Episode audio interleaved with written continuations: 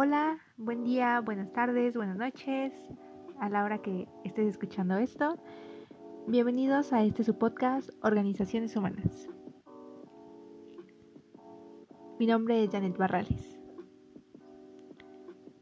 En este primer episodio estaremos hablando sobre uno de mis temas favoritos, el cambio en la mentalidad de la organización para convertirla en su versión 2.0. Pero, ¿a qué nos referimos con esto? Bueno, primero hay que comenzar por definir uno de los conceptos indispensables de la psicología organizacional, que es el desarrollo organizacional o DO. El DO se encuentra en todas las organizaciones que se consideran a sí mismas innovadoras, eh, cambiantes, modernas, creativas, este, dinámicas y sobre todo que cuidan a, a, su, a su persona, a su recurso humano. Pero también es esa hambre de cambio son esas organizaciones preocupadas no solo por la productividad, sino como también les decía hace rato, por su gente. El desempeño, la calidad del servicio que ofrecen, entre muchísimos otros conceptos. La finalidad del DO de alguna manera es mitigar al mínimo los problemas que el cambio genera con la esperanza de hacer la transición más amigable por medio de técnicas psicológicas que emplean la tecnología. ¿Eso quiere decir? Pues que regularmente no todas las personas se sienten amigables con respecto al cambio, ¿no? A muchos nos cuesta trabajo aceptar que pues hay cosas que van más allá de nuestro control y que debemos dejar que pasen, sucedan para sacar la versión la mejor versión de nosotros mismos. Pues ese es el mismo concepto que, o paralelismo que se puede llegar a tener con, con el desarrollo organizacional dentro de, de las empresas, ¿no? Chavenato, que es un autor muy afamado dentro del contexto organizacional, afirmaba que el desarrollo organizacional busca modificar la cultura y todo lo que incluye para poder solucionar por medio de estrategias,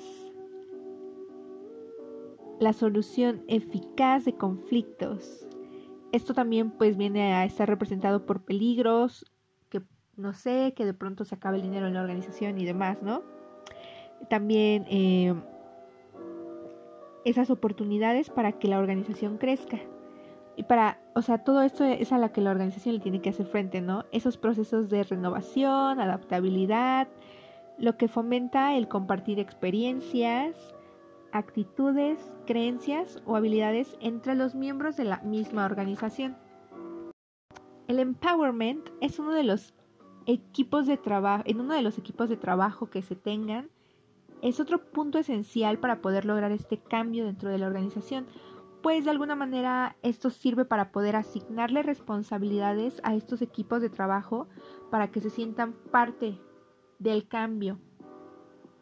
Las técnicas del desarrollo organizacional más usadas pues son variables, ¿no? A veces se puede usar el entrenamiento de la sensibilidad, otras veces se puede hacer reuniones de confrontación, en algunas otras ocasiones más eh, se puede hacer la construcción de equipos de trabajo, lo que facilita que la mentalidad de todas las personas involucradas se vaya modificando y también pues por consiguiente las relaciones interpersonales, ¿no? Van a empezar a cambiar, va a haber gente que se vuelva un poco más amistosa o más empática con las demás personas, ¿no?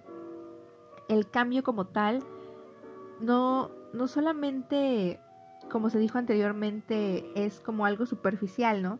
Va acompañado por la necesidad de innovar, lo que significa que es importante crear y generar ideas para poder realizar este cambio de manera efectiva, ¿no? El proceso generalmente, obviamente el proceso de cambio causa eh, pues mucha emoción, ¿no? Atrae tanto a personal nuevo que quiere formar parte de la organización y al personal que ya es fijo, pues los hace que forman parte, los hace sentir que forman parte de las necesidades, ¿no? O sea, tienen ese sentido de pertenencia. Eh, algo que también caracteriza al desarrollo organizacional es que cuando las personas se involucran, eh, la fuerza de voluntad en ellos es la que les va a permitir realizar o hacer como esa búsqueda de crecimiento profesional, lo que al mismo tiempo pues va a hacer que estén más informados y más activos en este proceso de cambio. Otra cosa que podemos destacar dentro del desarrollo organizacional es que pues se tienes que tener consideradas pues muchos puntos, ¿no? Al momento de empezar con este aprendizaje, estos cambios de mentalidad y debe de también pues haber esta parte de los incentivos, ¿no? Para poder lograr que, todos se, se involucren. Eh, uno de estos como incentivos es fomentar la capacitación entre las personas porque pues permite que se generen ideas a la par de que pues va a promover esa competencia entre los colaboradores para que empiecen a desarrollar esos conocimientos que les faltan, ¿no? Es importante que pues obviamente también aclaremos esta parte de las consecuencias y los beneficios que puede haber al no estar como en la misma jugada del cambio.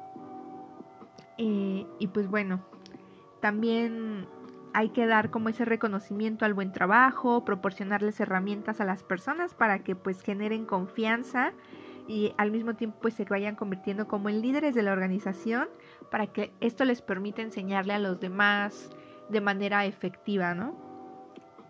Ya para pues cerrar este breve capítulo, durante la implementación del desarrollo organizacional es importante que identifiquemos al agente de cambio o agentes de cambio, ¿ok? Hay que conocer los motivos por los que se va a realizar el cambio, qué es lo que queremos lograr con el cambio. Hay que asegurarnos de que la visión organizacional esté clara, ¿no? De tener esa como realización de saber hacia dónde vamos. También hay que considerar todo lo administrativo, aunque solamente se quede como en ideas en papel, sino llevarlo a la práctica de manera administrativa y en todos los niveles. Repito, hay que hacer partícipes a las personas hay que proporcionarles ese benchmarking para adaptarse. Jamás debemos olvidar que el desarrollo organizacional busca cambiar a la organización de manera importante y por un periodo prolongado de tiempo, ¿no? Con la finalidad de mejorarla. Y como les decía al inicio, preservarla y mm, preservar como esas nuevas costumbres que ha tenido, ¿no? Em, y pues de esa manera permitir que la organización se convierta en su mejor versión. Y pues bueno, hasta aquí el podcast del día de hoy. Esto fue Organizaciones Humanas. Yo soy Janet Barrales y nos escuchamos la próxima semana.